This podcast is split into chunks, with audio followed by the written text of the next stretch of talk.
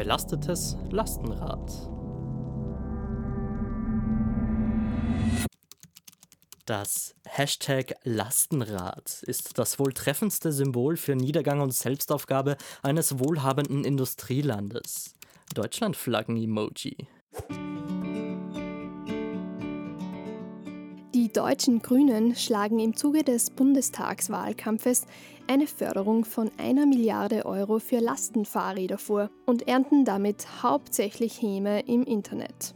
Ist die Kritik sinnvoll oder haben die Fahrrad-SUVs doch eine Berechtigung in unserem Alltag? Warum sollten wir den Leuten aus dem Prenzlauer Berg ihr Hobby finanzieren? Lastenräder oder auch Cargo-Bikes werden schon lange nicht mehr nur privat genutzt.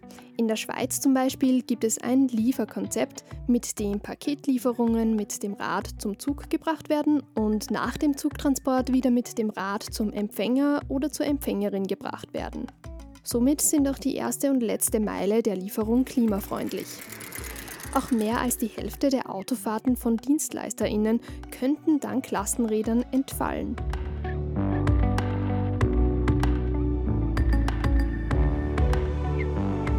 Bei HandwerkerInnen oder der Straßenreinigung gibt es ebenfalls hohes Potenzial und das nicht nur in der Stadt. Auch am Land können Strecken von bis zu 15 Kilometern mit Lasten-E-Bikes, also Lastenrädern mit Unterstützung eines Elektromotors, leicht zurückgelegt werden.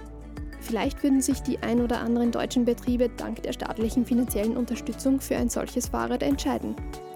Aber wenn die Leute das subventionierte Rad wirklich nur privat nutzen würden, na dann bedeutet das doch nur, dass ein Auto weniger auf der Straße unterwegs ist. Und davon haben wir alle etwas. Wie der Name Lastenrad schon sagt, es geht zu Lasten der Steuerzahler. Mit der 1 Milliarde Euro sollen eine Million Lastenräder in Deutschland finanziert werden. Jedes neue Rad wird also mit 1000 Euro subventioniert. Nur um das mal in Relation zu setzen. Der Lobautunnel in Wien wird nach Fertigstellung 1,9 Milliarden Euro gekostet haben. Und die Verlängerung der A100 in Berlin wird 700 Millionen Euro kosten. Das ist wohlgemerkt das Preisschild für drei Kilometer Autobahn. Auch die Attraktivität von Diesel als Treibstoff wird in Deutschland durch Steuervergünstigungen gefördert. 2009 wurde durch die deutsche Abwrackprämie für PKWs durch einen staatlichen Zuschuss von 2500 Euro pro Fahrzeug ein Kaufanreiz geschaffen. Wenn man in Zukunft mehr auf Mobilität aus Muskelkraft setzen möchte, sollte man also sowohl in die Infrastruktur investieren als auch einen monetären Ansporn für den Umstieg schaffen. Das ist eindeutig eine Subvention für die Berlin-Mitte-Wohlfühlfraktion. Für Hunsrück, Uckermark oder Schwarzwaldfamilien ist das keine Alternative, weil niemand deswegen das Auto abschaffen kann.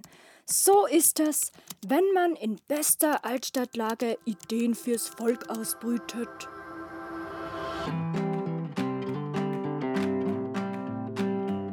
Auch am Land können 72 Prozent aller privaten Autofahrten mit dem Rad oder dem Lastenrad gefahren werden. Große Einkäufe sind mit dem Cargo Bike absolut kein Problem mehr. Und oft mit weniger Zeitverlust, als man denken würde.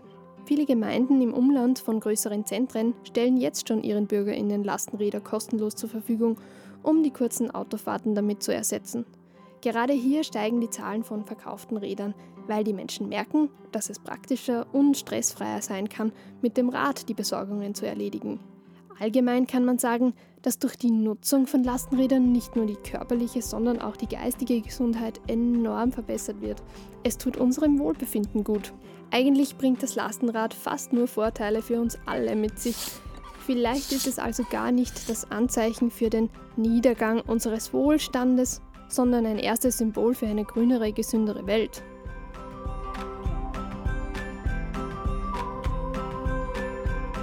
Redaktion Dominik Jahn, gesprochen von Johanna Lehner, Katharina Todt und Martin Meerwald.